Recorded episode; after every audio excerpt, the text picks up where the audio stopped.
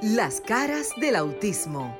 Auténticos, unidos, inigualables, sinceros, maravillosos y originales. Todas las facetas de un mundo diferente y especial en Las caras del autismo con Sofía La Chapelle por Sol, la más interactiva.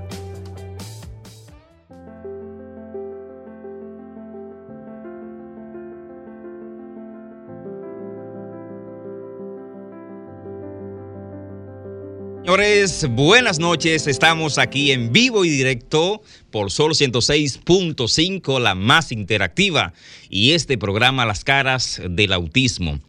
Hoy estamos ya a primero de octubre, señores. Y como el que no quiere la cosa, la Navidad sigue su agitado curso.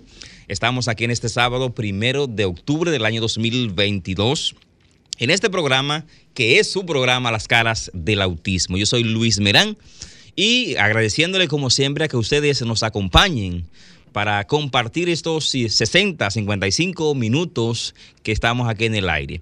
Hoy, Sofía está por ahí. Claro que sí, estamos aquí a través. Ah, ok. Claro que sí, estamos aquí a través de Zoom. Me encantaría que nuestro. Buenas noches. nuestro querido. Buenas noches, ¿nos escuchan? Sí, sí, sí. Claro que sí. Bueno, estoy con ustedes desde 10 minutos antes que el programa anterior que nuestros radioescuchas siempre tienen y es Desahoga TRD. Estaban hablando de un tema interesante que lo voy a colar por ahí en la cara del autismo. Luis, muchísimas gracias por estar en cabina. Yo desde la ciudad de Miami, trayéndole también un acontecer internacional del sector discapacidad, porque como RCC Media se escucha en, pero señores, infinidades de ciudades, de estados y allende de los mares, es importante que hablemos no solo de los, temas locales, como siempre lo hacemos, sino que esta es la ventana al mundo de la discapacidad. Yo sé que en el estudio, Luis, eh, hay una maestra que me llamó la atención. Yo les voy a decir algo, miren, la tecnología se tiene que utilizar, las redes sociales son poderosas, esa es la ventana al mundo. Ya podemos viajar el mundo, ya podemos conocer historias maravillosas, solamente a través del teléfono o una computadora. Y ahí fue que me llamó la atención esta maestra que tenemos en vivo, en cabina, en la República Dominicana, pero que ustedes a través de Roku TV, de Sol, la más interactiva, y de cualquier plataforma que usted pueda sintonizarnos, la radio 106.5, va a escuchar esa historia.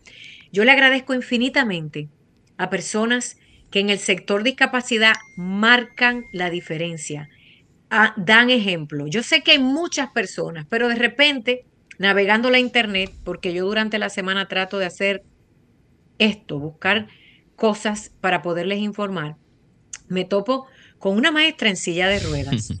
Pero me topo también, primero hice una búsqueda porque era una persona que puso la foto y otra persona y yo le daba para adelante, para atrás y yo decía, Dios mío, ¿cuál es el nombre de esta maestra? ¿Cuál es la escuela? Gracias a Luis y al equipo de las caras del autismo. Wayne no está hoy, saludos, espero que estés bien. Y Maritza está en Uruguay. Y Luis hizo la diligencia. La maestra Ángeles Moquete. Oniris, Oniris. Oniris de Los Ángeles Moquete. Así es, la tenemos aquí. Gracias, gracias, gracias, porque de paso llegó a las 5 de la tarde Gracias por su paciencia infinita y discúlpenos que no la recibimos como usted se merece, pero yo espero en Dios que nuestros patrocinadores que no tenemos algún día nos ayuden a premiar personas como usted. Así es, y antes de, escuchar a Uniris, quiero recordarle los números telefónicos de nosotros para que se comuniquen a esta cabina de Sol 106.5. Si está en República Dominicana, puede llamarnos a la línea local, el 809-540-165. Si está en el, en el interior, es gratis, eh, 200-809-540-165. Y si está a nivel internacional, el 1-833-610-165. O sea que tenemos varias líneas disponibles para que ustedes se comuniquen con nosotros a este programa Las Caras del Autismo. Ahora sí, Sofía, Les Yo creo que ustedes me están viendo, porque hay una pantalla bien grande en cabina. Déjenme saber si me están viendo por allá, porque es bonito y yo vi la foto y me encantaría que ustedes, los que están en sintonía de sol, si usted está en un televisor o está en el teléfono o está en una tableta o en la computadora, busque www. ¿Sí? Tenemos una llamadita. Escríbeme por ahí, adelante. Buenas noches. Buenas. Sí, cuéntenos, hermano, ¿y de dónde nos llama? Hola, Sofía. ¿Cómo la están pasando por allá la gente bonita de Miami? Porque allá en Miami mucha gente bonita. ¿Cómo la están pasando con el huracán? O, después, o, de, ah. el post del huracán. Gracias. Usted, usted es el que siempre nos sintoniza. Tenemos una audiencia cautiva, ¿verdad que sí? Gracias. Pues miren, yo les tengo que decir algo eh, a la maestra que me disculpe si usted nos regala este tiempo, porque no solo República Dominicana, Puerto Rico, Cuba, sino que esta semana le tocó el impacto de este huracán Ian, el más devastador de la historia del estado de la Florida. Yo me encuentro al área sureste. Lamentablemente destrozó muchas ciudades en el oeste de este estado. Señores, hoy hay 77 personas muertas. Se mm. teme que el número de víctimas fatales de personas que no desalojaron la zona costera playera quedaron atrapadas en sus hogares o en los autos. Muchos de ellos personas también con discapacidad. Hemos dicho en este programa que queremos ser la voz de socorro, que si usted tiene algo, usted está, no importa dónde esté, si estás en Puerto Rico, porque esto se escucha por allá, República Dominicana, Estados Unidos, si usted tiene algún familiar que usted no ha sabido de él porque quedó sin comunicación basado en estos huracanes y fenómenos atmosféricos, nosotros queremos ayudarlo y ser la voz. Pero gracias por la pregunta. Eh, Miami no sufrió el impacto, que la gente piensa que el estado de la Florida es Miami, no, es un estado bastante grande, pero sí tenemos más de un millón de personas sin luz, hay más de dos millones de personas desplazadas de sus hogares en albergues, el número de víctimas fatales desgraciadamente aumenta, millones de niños que no están en la escuela. Entonces, somos hermanos. Por eso yo les digo que debemos dejar de ver las cosas desde donde vivimos nada más y poner el corazón en el planeta Tierra, porque al final todos somos iguales. Vamos a hablar de educación. Me preocupa, Luis, y quiero que tú allí en el estudio des la pauta. Si tienes una llamada, escríbeme porque se me hace más rápido. Sí. Me preocupa muchísimo, pero yo no quiero hablar de preocupación. Yo quiero que sea esta maestra que nos diga cómo lo hace, quién es ella, si está en una silla de ruedas desde antes, cómo llega al salón de clase, qué clases da. Yo tengo una curiosidad que me estoy muriendo porque lo que quiero hablar de derribar barreras, de dejar los obstáculos afuera, de no poner excusa y hacer lo que ella está haciendo. Ya la tenemos aquí.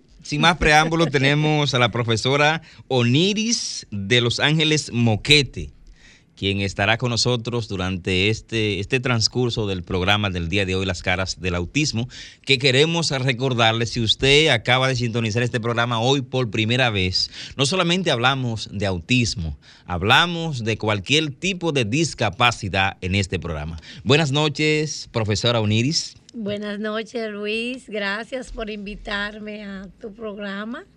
A nuestro programa. A nuestro programa. Y al suyo, al suyo, al de todo el mundo del sector discapacidad. Este espacio lo hemos dicho, ¿verdad, Luis? Vengan y visiten o llamen. No, me siento muy halagada por estar aquí en esta noche, sí. Bueno, queremos escucharle de una vez. Sofía ya hizo un preámbulo, dijo que quiere escuchar cómo llega, qué tiempo tiene ya en silla de ruedas impartiendo docencia, eh, qué escuela es la que usted eh, eh, representa. Háblenos de usted. Bueno, eh, tengo un año y cinco meses que me amputaron la pierna. Soy diabética, producto de una úlcera. Em, la úlcera se complicó con una bacteria. Eh, luego la bacteria no quiso ceder y hubo que proceder amputando la pierna. Pues nada, tengo un año y cinco meses. A partir de ahí, nada, mi vida cambió eh, ya no podía caminar, tenía que valerme por una silla. Pero nada, yo dije que si otros pueden, yo también. Pues yo, nada, eh, me querían enviar a, pensión. No, no, no, no. me querían enviar a pensión, pero gracias a Dios no tengo la edad correspondiente para ir a pensión.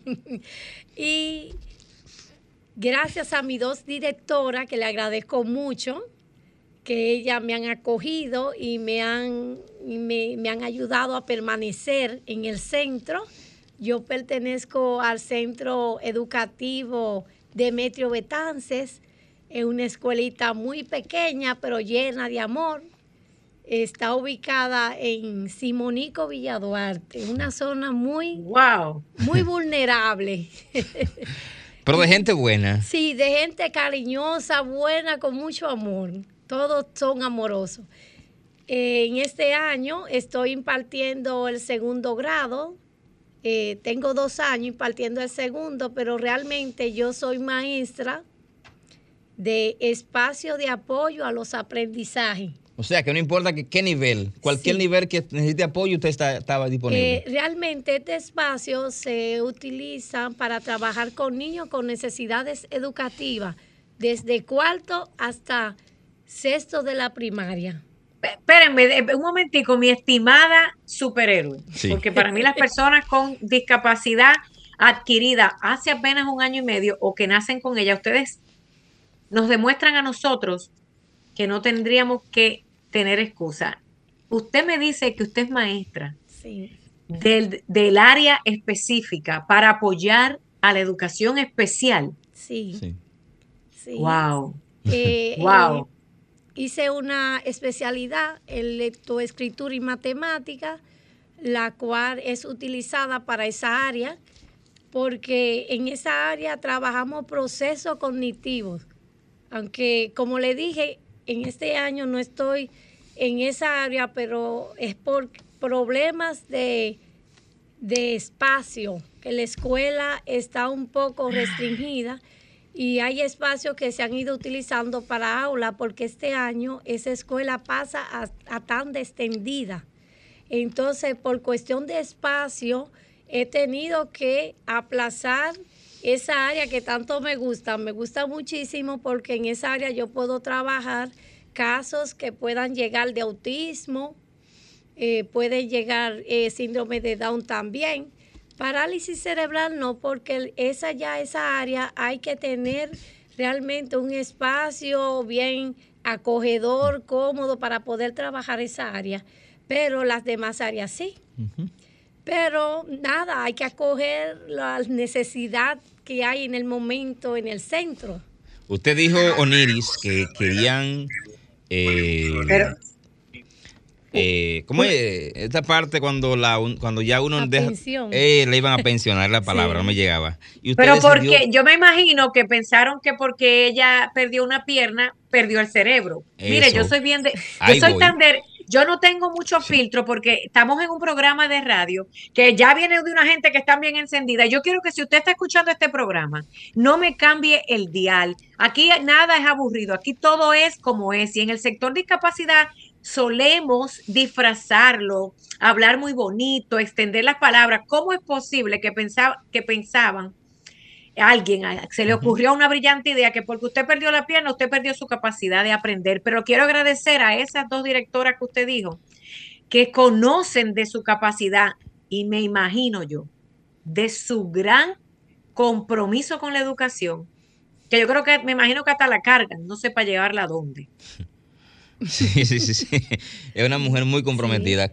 Sí, sí, sí. Eh, yo, yo le agradezco mucho a Dios primero y a ellas dos, porque realmente no tengo los años para poderme pensionar, pero tampoco podía irme, podía irme así, porque ellos me dijeron que sí, que yo me podía ir a pensión con un 60%, entonces yo le dije que no, no me puedo ir con un 60%, eso no me iba a dar para yo vivir. Y además... Pero, ¿qué edad usted tiene? Yo tengo 46 años. ¿Cómo es que una maestra de 46 años se va a jubilar? Yo lo que creo es que, y quiero saltar esta parte porque no, hay tanto que sacarle a usted, Luis, tus dotes periodísticos, ponlos ahí. Eh, yo lo que creo es que nosotros en Latinoamérica en general, y lo digo porque he viajado gran parte del mundo hablando y viendo proyectos de educación y las mentalidades, la cultura, la psicología, pensamos que una persona que tiene una discapacidad o porque ya pasa X edad, pero usted es una mujer joven, que todavía le quedarían por lo menos 15 o 10 años más en el sector educativo o cualquier área laboral que usted, que usted tenga. Una pregunta.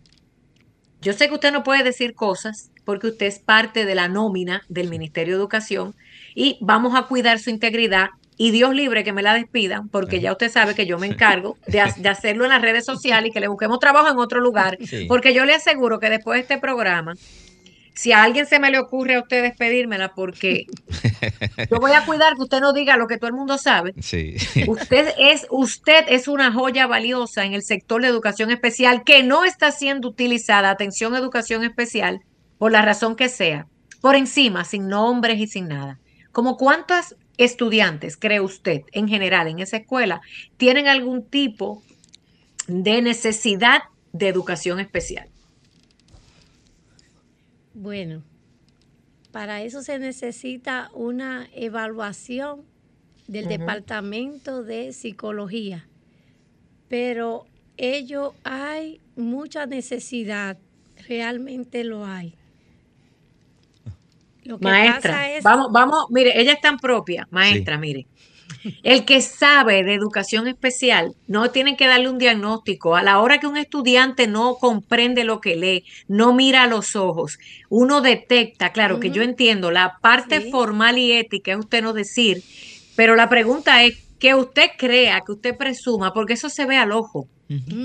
Como cuántos muchachos tenemos en esa escuela en la República Dominicana que tienen algún tipo, oiga la palabra, yo no di diagnóstico, de necesidad que usted como maestra se supone ha podido detectar. Hay muchísimos. Hay muchos. Luis. Hay muchos y más después de esta pandemia. Se ha agudizado más. Se ha agudizado. El problema que hay en las escuelas no es un pan fácil de digerir los maestros están, como dice popularmente, comiéndose un cable, porque la situación en las aulas no es tan fácil. Los niños llegaron con mucha, muchos problemas. Eh, de salud mental, de ansiedad, cognitivos, cognitivos de toda índole. Entonces, eh, yo lamenté mucho el espacio que no funcionara allá en este año, pero la necesidad está. Hay. Bueno, señores, que estamos hablando con Oniris, eh, que es una profesora, una maestra que tiene una discapacidad en unas piernas y está impartiendo docencia en una escuela pública en la República Dominicana. Si usted quiere hacerle una pregunta, eh, hacer un aporte a esta entrevista de esta noche aquí en las caras del autismo, puede llamarnos, está en Santo Domingo al 809-540-1065. Si está en el, en el interior, también puede llamarnos gratis al 200-809-540-1065. Y además, si está en el exterior, al 1-833-610-1065 y se puede comunicar con nosotros y hablar con nuestra invitada de esta noche aquí en Las Caras del Autismo. Tenemos a Maritza. Voy a repetir. Voy a repetir los números. Le dije a Maritza que nos diera un momentito para que ella pueda abundar en el, tema de lo que está haciendo eh, por Uruguay para poder avanzar un poquitito con la charla de educación porque hay mucha tela que picar. Voy a repetir el teléfono. Tenemos una llamada de una vez. Excelente. Buenas noches.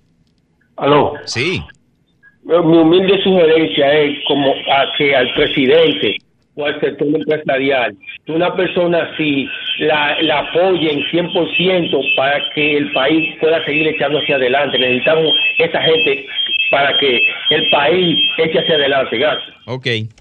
Bueno. Eh, baje, a mi amigo, ese es el otro radio escucha fiel de las caras del autismo. Tenemos que bajar un poquito el audio para que se entienda, pero tiene toda la razón. Sí. Déjeme hacer una pregunta. Eh, Luis, ponte a hacer pregunta, que yo estoy caliente con la con nuestra invitada. Dale, para allá, que yo estoy aquí activo también. Chequeme ese teléfono y tíreme por ahí. Sofía, como decimos en dominicano, llamada. Señores, 1833 610 1065 1809-540-1065 si estás en la República Dominicana y si estás en el interior, 1809-210-65. Maestra, cuando usted llega, ¿qué, ¿usted tiene una silla de rueda? que le es cómoda, ¿cómo usted llega? Usted llega a pie, la llevan, se baja del carro, la puerta del salón está adecuada, ¿dónde usted se sienta? Porque esto es importante. Estamos hablando de ella dando clases, pero ahora yo quiero enfocarme en usted. ¿Cómo usted imparte clases luego de sufrir un accidente y perder una pierna? Nada, eh, yo llego en mi silla de ruedas. Eh, ¿Usted conduce? No, tengo un transporte que me lleva y me trae. ¿Quién se lo paga? Yo voy a hacer todas las preguntas. Yo misma. Ay, Dios mío. ¿Me están entendiendo? Yo voy a hacerla. Yo, eh, Luis, esta entrevista es profunda, pero tú, cuando tengas algo interesante ahí, me dice Sofía. No, no, no te preocupes, yo estoy pendiente. Usted paga su propio transporte para usted llegar a la escuela. Sí. Y no solo paga, no solo paga la escuela, sino usted misma, con su salario. Yo misma con mi salario. Todo Anote, público de las caras del autismo. Anote. Mire, estas preguntas van a ser así: uno, dos, tres. Usted me la contesta lo más rápido porque el tiempo vuela. Maritza está desde Uruguay, pero yo sé que Maritza va a intervenir y nos va a esperar para hablar de todo lo que está haciendo el CONADIS y ella desde Uruguay. Usted paga un transporte para que la lleven a dar clase en una escuela pública de la República Dominicana, lo paga con su dinero del salario, que ni quiero saber cuál es, porque me lo imagino. Entonces, porque usted ya perdió la habilidad de conducir. Entonces, ¿quién la baja de ese transporte? ¿Quién me la sube en la silla de ruedas? ¿Eso tiene rampa? ¿O es que a usted la cargan, la suben por escalera, me la tiran de una soga? Recuerden que estamos en la radio. se supone que esa escuela no tiene nada de eso. Pero deja que ella hable, Luis, porque No, la escuela, la escuela, eh, al momento en que me amputaron la pierna, la escuela, la directora, que se lo agradezco, todas las aulas que están en la parte de abajo le pusieron rampa. Ah. Tienen rampa, los baños. Un aplauso, para, Un aplauso para esa directora. Sí, sí ella, me, ella me han acomodado. Claro. ¿Cómo ella se me llama? Ha acomodado. Yo me bajo de mi carro. ¿Cómo le llama la directora?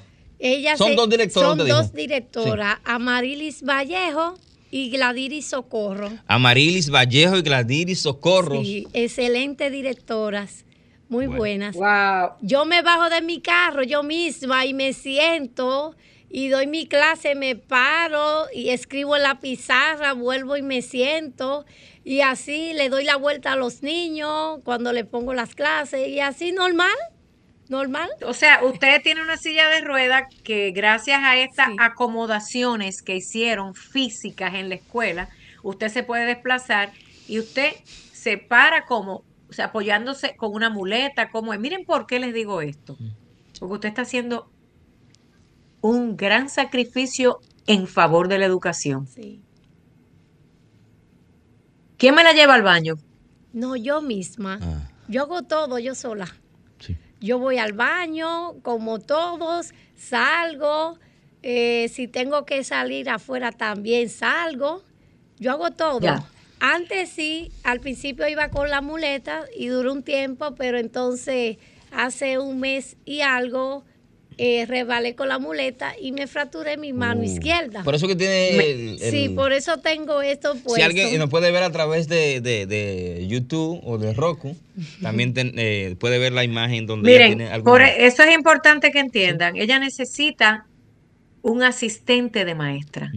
Para empezar por ahí, me imagino que por el número de estudiantes, no le dé pena. ¿Sabe por qué? Porque usted está utilizando lo que usted tiene, que es su conocimiento y deberían de apoyarla, porque si usted se me vuelve a caer, usted va a dejar de ir a clase. Pregunta rápida. No, yo tengo un asistente, yo tengo un asistente. Ah. Somos dos en el aula. Bien, aclarando dudas. Sí. ¿Cómo, ¿Cómo la recibieron sus estudiantes luego del accidente? Ay, felices, contentos, pero como son niños pequeños con inquietudes, ¿por qué te cortaron la pierna, profe? ¿Y cuándo te van a ah. poner una pierna? Eh, señores, como este es un programa que se escucha no solamente en República Dominicana, queremos decirle que aquí en República Dominicana no es común que una maestra tenga algún tipo de discapacidad.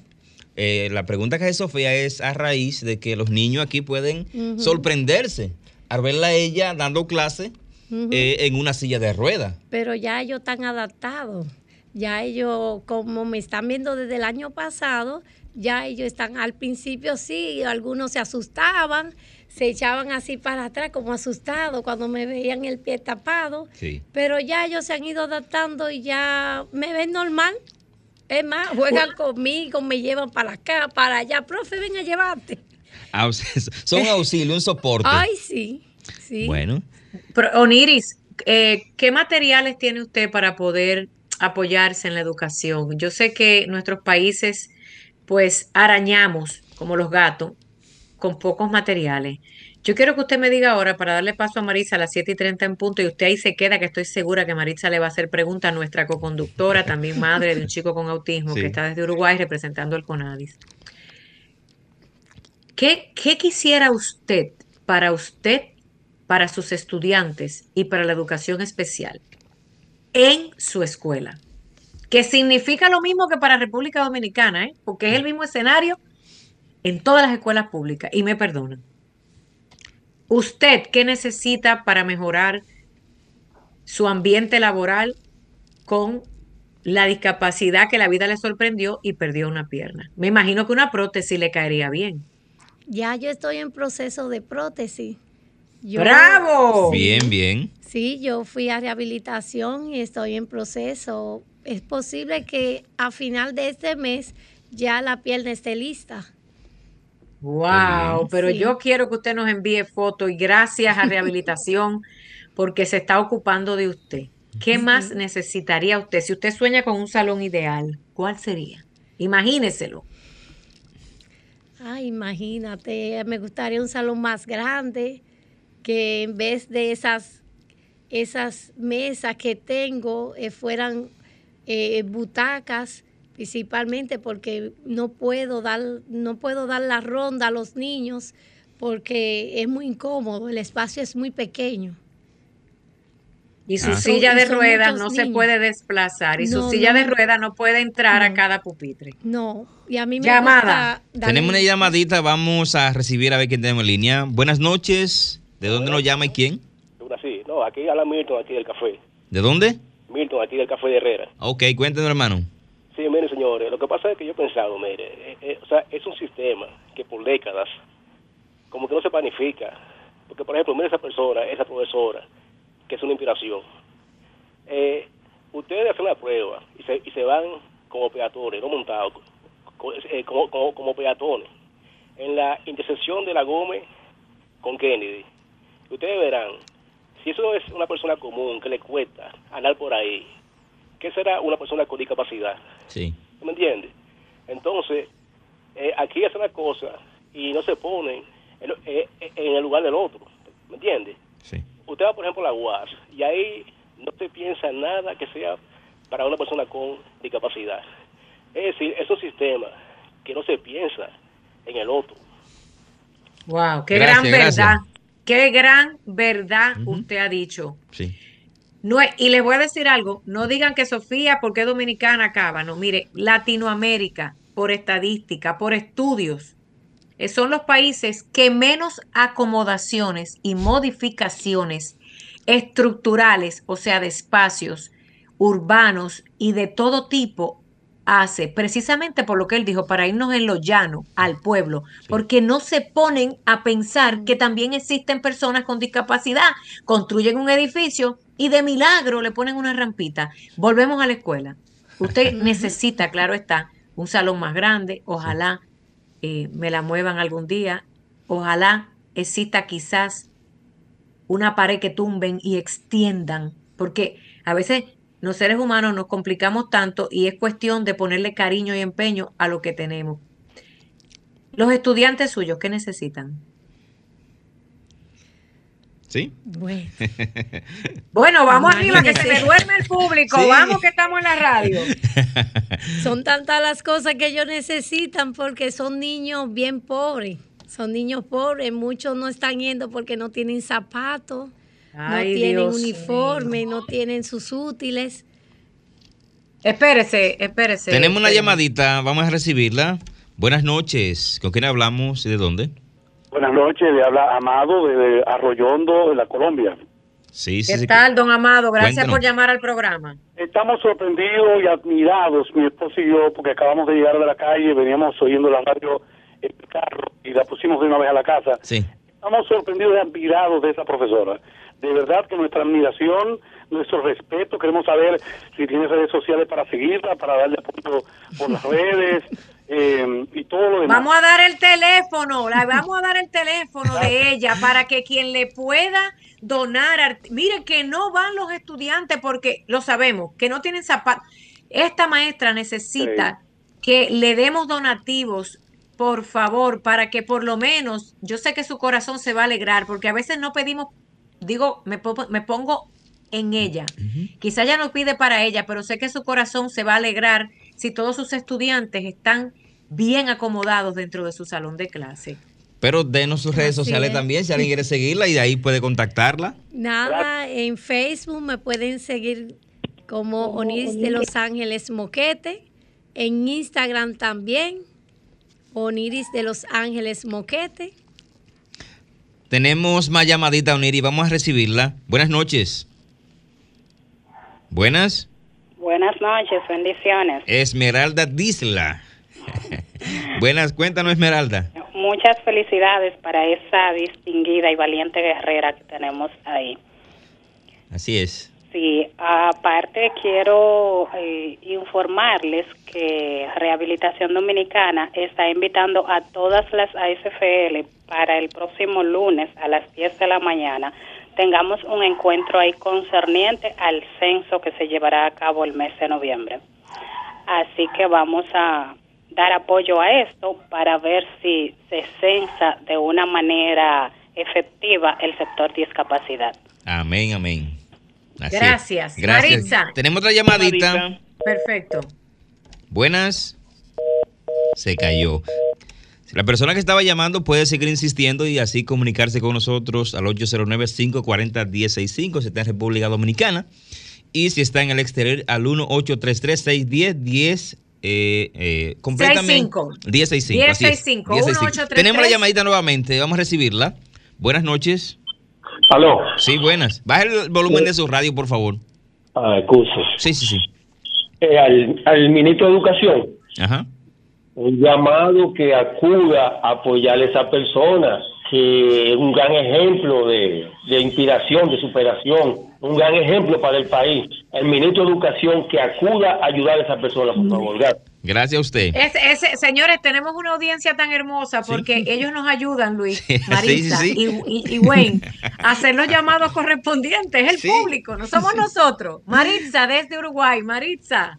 Oh, hola, buenas noches, ¿cómo están ustedes? Desde Colombia, está en Colombia. Estoy en Colombia. ¿Cuántos días sin, escucharte, Maritza?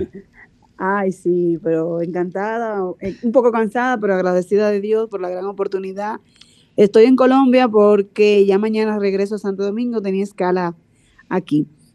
Bueno, eh, Sofía me ha dado la tarea de decir las noticias correspondientes a los nuevos ministros que tenemos allá en la institución, en CONADIS.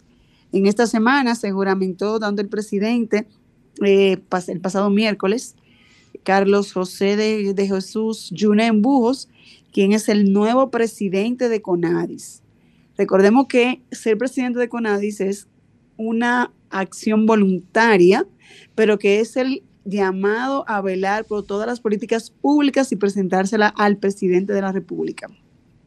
También está la directora eh, técnica, la directora administrativa, que es Claudia María Pimentel Melgen, quien es nuestra nueva directora.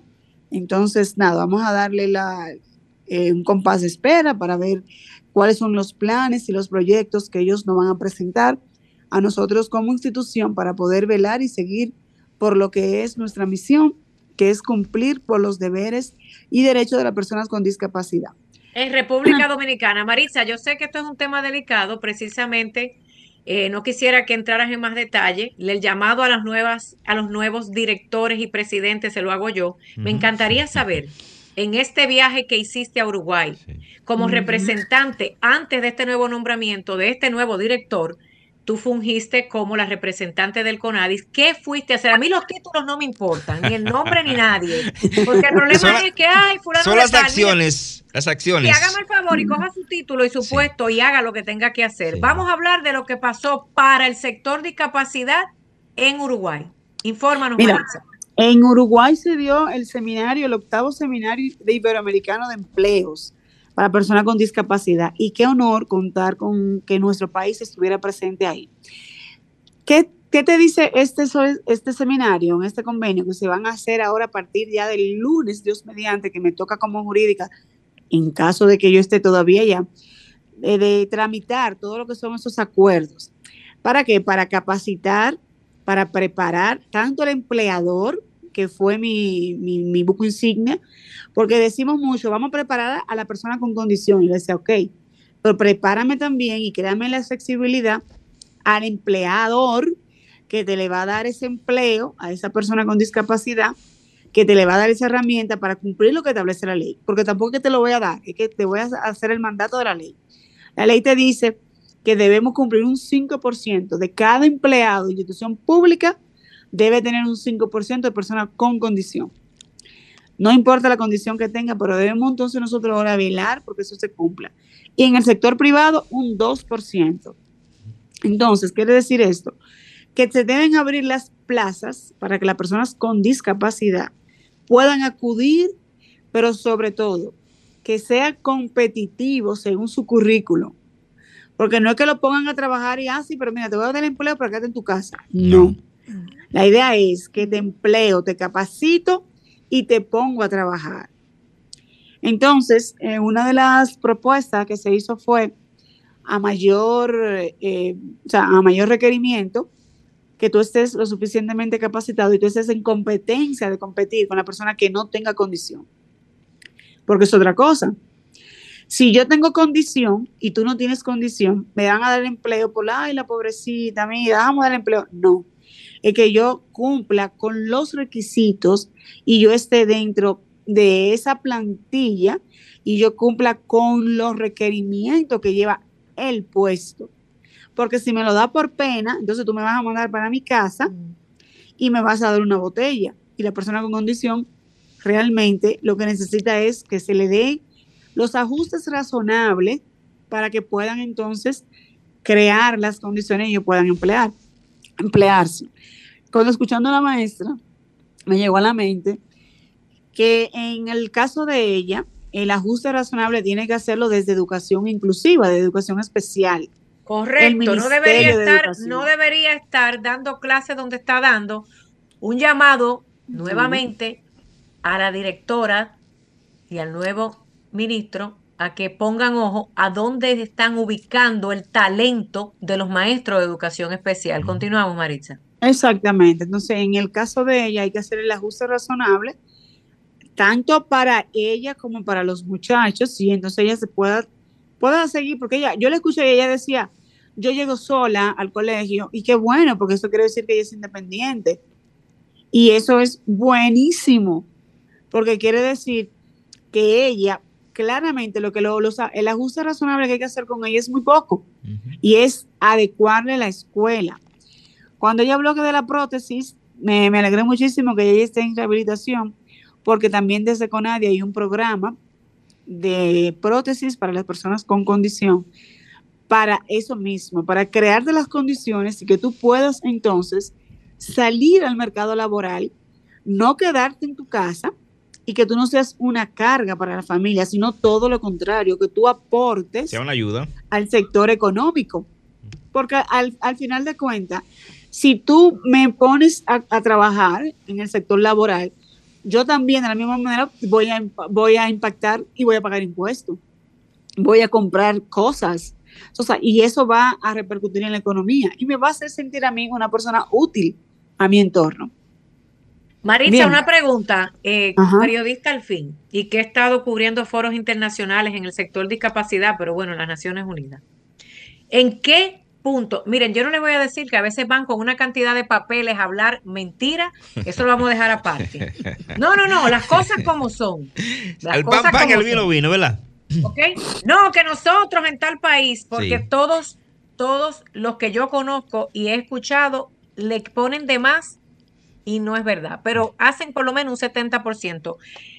¿Qué viste tú de Latinoamérica o el Caribe, no me compares a Estados Unidos ni Europa, sácame eso de ahí. Estamos a años como, como ir a la luna. Que te sorprendió como observadora internacional y que escuchabas a otros países cómo desarrollan oportunidades de empleo en el sector discapacidad, que dijiste, oh, wow, esto sería un apoyo, invitarlos a la República Dominicana y viceversa, ir a visitarlos a ellos para que continuamos aprendiendo, porque de algo que carecemos, los dominicanos y Latinoamérica es que somos egoístas, todólogos, y no queremos la ayuda internacional, no buscamos la ayuda internacional, bloqueamos la ayuda internacional, porque ¿por qué vienen ellos a enseñarme a mí? Eso se llama ser mediocre. Aprendamos de los que saben y seamos humildes como pueblo. Y en el sector de discapacidad debemos de buscar ayuda y recursos internacionales. Punto. Eh, así es. Mira, como te decía al principio, tres buenas prácticas de tres países que a mí me impactaron y que hice un preacuerdo con ellos fue Colombia. Ojalá que no te lo quiten, mi amor, porque ya tú sabes, ¿verdad? Estamos, estamos en un programa de corte internacional y se supone que el acuerdo que la señora Maritza Botier, todavía como representante del CONADI, está tratando de hacer para el mejoramiento de cada ciudadano no se lo boicoten y lo engaveten. Ojo con eso. Sí, eh, eh, tiene toda la razón. Colombia tiene un, muy buenas prácticas, excelentes buenas prácticas, y de hecho tiene un acuerdo con Amazon que yo dije, ¿por qué nosotros no? Y de hecho, ella me puso en contacto con la persona de Amazon para nosotros entonces. Marisa, no digas tanto, mi amor, que te quitan la idea. Vamos al punto. Tengo que ayudarlos eh, porque ustedes no tienen tantos años como yo con los buitres del sector discapacidad y con la buena gente del y sector uno, y uno con una y uno con tanta buena fe, ¿verdad? Para poder Así vamos, vamos a la parte práctica, Marisa. Mira, eh, también excelente práctica tiene México. México tiene muy buena práctica eh, con respecto a las personas ciegas y a la persona físico-motora. Que sí yo vi que nos falta mucho eh, el autismo. La persona eh, con respecto al autismo, síndrome de Down, porque lo clasifican como psicosocial, como tal, pero entiende que tienen empleo como de organizar góndola, o sea, como que lo visualizan ahí, lo encajan ahí. Y obviamente nos toca a nosotros luchar y decirle que no, que ellos pueden hacer más de ahí. Y, obviamente Uruguay, el país, de, el país receptor, Uruguay tiene muchísimos proyectos buenísimos mm. que de llevarlo nosotros al país impactaremos de una forma eh, espectacular lo que es el sector de la discapacidad. Y lo grande, Sofía, es que con poquitas cosas. Yo decía, en verdad, Miren, o sea, con voluntad. Sofía, Sofía y Marixa, que están en diferentes polos del mundo, tenemos aquí una visita sorpresa. ¿Quién nos visita? Que nos llegó a la cabina aquí, que no estábamos esperando. Que se presente, que se presente ella misma.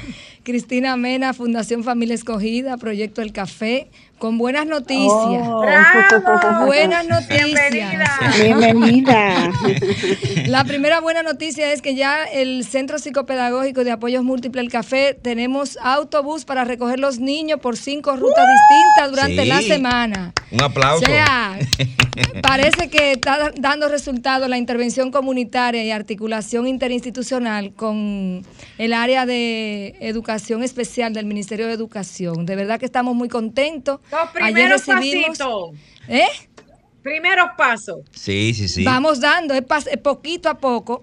Y realmente también otra de las razones por las que estoy aquí es que estamos la semana próxima, ya nosotros tenemos el Día Mundial de la Salud Mental y la Fundación Familia Escogida, la, el Foro por el Desarrollo de la Psicología, la Sociedad de Psicología Clínica y un grupo de instituciones y ONG estamos unidos para llevar a cabo lo que es la Semana de la Salud Mental, del 7 al 15, y cerramos con broche de oro el día del aniversario 584, me parece, de la UAS, en el auditorio Pedro Mir, pero tenemos una serie de actividades gratuitas para psicólogos, orientadores escolares, líderes de ONG y líderes comunitarios, para hablar de qué manera vamos a enfrentar las problemáticas de salud mental estando en esto también el tema de la inclusión y atención a niños y niñas con condiciones específicas de apoyo. Así es, señores, eh, para que ustedes vean que este es un programa de la familia del sector discapacidad. Exclusivas. Sí, sí, Estamos dando exclusivas primicias, pero como Cristina. Sí. Sí. Es maestra, psicóloga. Quiero que haya un duelo de amor, de conocimiento. Y quisiera que ella me le haga unas preguntas puntuales a nuestra invitada de honor hoy. Maritza, escucha esto. Público de la cara del autismo. Ay, ay, ay. ay, nuestra invitada, Cristina, si tú no sabías, es una, una, maestra que tiene discapacidad. Y comprometer a Cristina, que está cerca. Sí. Eh, Cristina, me escucha. Y comprometerla, que está cerca del el Departamento de Educación Especial para que podamos ayudar a la, a la señora, a la maestra Oniris. y canalizarle a ella lo que es su, su accesibilidad a la escuela. Entonces ese es el compromiso que usted tiene, Cristina, ahora mismo. Bueno, realmente tremendo compromiso. De hecho, en una de las investigaciones que nosotros hicimos en materia de niñez y en condición de vulnerabilidad, hablábamos de la falta de acceso a los espacios educativos. Y a veces las personas creen que el acceso es solamente que tengan disposición de un espacio, un aula, eh, pero el acceso es la rampa, el acceso es que se tengan los espacios externos donde puedan desplazarse aquellos niños y niñas y adultos que tengan algún tipo de discapacidad. Y la única manera, y de hecho yo hice un posteo esta semana cuando alguien decía y reclamaba que dónde está la directora de educación especial, yo le decía, señores, ustedes no se imaginan lo que hay detrás de un proyecto que sea inclusivo, porque hay tantas normas internacionales para poder establecer un plantel o una planta física inclusiva que no nos podemos imaginar lo que no tenemos la experiencia. Entonces, a veces las ideas son buenas, pero los procesos burocráticos retrasan. Hay mucha burocracia para llegar que si va eh, planificación y tira una foto que si va a logística. Cristina, nos quedan 15 minutos, 10 de programa. Quiero que nos concentremos, porque yo sé que es difícil, yo como moderadora, ayudar a que todo el mundo se concentre en algo. Sí. Te voy a decir algo con relación a eso. ¿Cuál es el problema de Latinoamérica? Y no lo digo yo, vayan a buscarlo. Sí. Recuérdense que yo soy periodista de investigación, lo que pasa es que no meto mucho la cuchara ahí. No hay continuidad de proyecto. Cuando cambiamos de gobierno y cambiamos de personal o dentro de un mismo gobierno cambiamos de personal, olvidamos la carpeta del que tanto trabajó y adelantó toda esa burocracia y venimos con nuestro proyecto y por eso es que no avanzamos. El día que respetemos los proyectos en favor de la discapacidad. No importa quién lo hizo y simplemente usted lo tome y, se siga adelante. Y siga adelante. Así que no me ven a hablar de excusa, porque yo sé de miles de, de proyectos y todos ustedes saben, tú misma te han engavetado proyectos porque eres tú y no tienes el nombre del otro. Bueno, yo por eso tomé una sabia decisión. La sabia, yo vengo de una reunión ahora con otros, otras ONG y determinamos hacer proyectos autosostenibles que no dependan de cambios de gestiones. Excelente. Porque, no podemos depender de esto. De hecho, la Semana de la Salud Mental se está montando con el auspicio propio de los que estamos impulsándolo. Los felicito. Eso es lo que necesita Latinoamérica. Olvídese de los partidos políticos. Yo olvídese, olvídese de los que tienen tantos títulos y pónganse a trabajar. Un granito de arena aquí, otro allá y lo vamos a lograr. Házmele una pregunta a la maestra, porque ya se nos acaba el programa. el público, si quiere que nos llame. Maestra, entonces usted está activa en aulas? Sí. Excelente. Al momento de incluirla usted en el cuerpo docente, la receptividad que usted tuvo de los equipos donde usted fue integrada, la tuvo por la condición de discapacidad de una manera de algunas personas o la obtuvo por las aplicaciones de sus conocimientos en su grupo? No, yo la obtuve por las aplicaciones de mis conocimientos. Ellos entienden que yo tengo capacidad y puedo dar mucho más todavía. ¿Tuvo usted en algún momento que lidiar con personas que veían en la discapacidad una limitante? Hasta ahora no. No, o sea que fue, todo el mundo fue sensible. Sí, todos fueron sensibles y ellos me tuvo una acogida maravillosa que yo no pensé que tanto, pero así fue. Yo no he tenido que decir, ah, mira, me están entrando porque yo estoy en esta condición, no, sino porque ellos ven mi capacidad.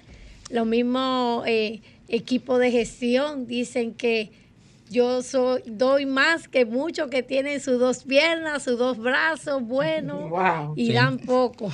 Sí, tal vez, tal vez influyó en ella que ella no fue ingresada nueva a ese centro, sino ella adquirió la condición estando en el, centro. Ah, ok. Que ya había una, una situación previa a la condición. Sí, posiblemente eso sucedió por esa parte. Sí, lo mismo pasa con los niños y las niñas eh, que llegan a las aulas eh, con algún tipo de condición. La receptividad de sus compañeros va a depender mucho de lo que los adultos alrededor de ellos le hayan enseñado en materia de discapacidad e inclusión. Eh, Marixa y Sofía están por ahí todavía. Estamos casi finalizando yo quiero, el programa. Yo quiero, yo quiero, hay unos cuantos minutos, me encantaría que el público, si tienen alguna pregunta, nos llamen al 1833-610-1065, 1809-540-1065. No quiero despedir el programa sin decirles que el mes de octubre precisamente es el mes donde se da a conocer dentro del sector discapacidad y por lo cual Marisa estuvo en ese congreso, todo lo que se está trabajando a nivel mundial para empleos.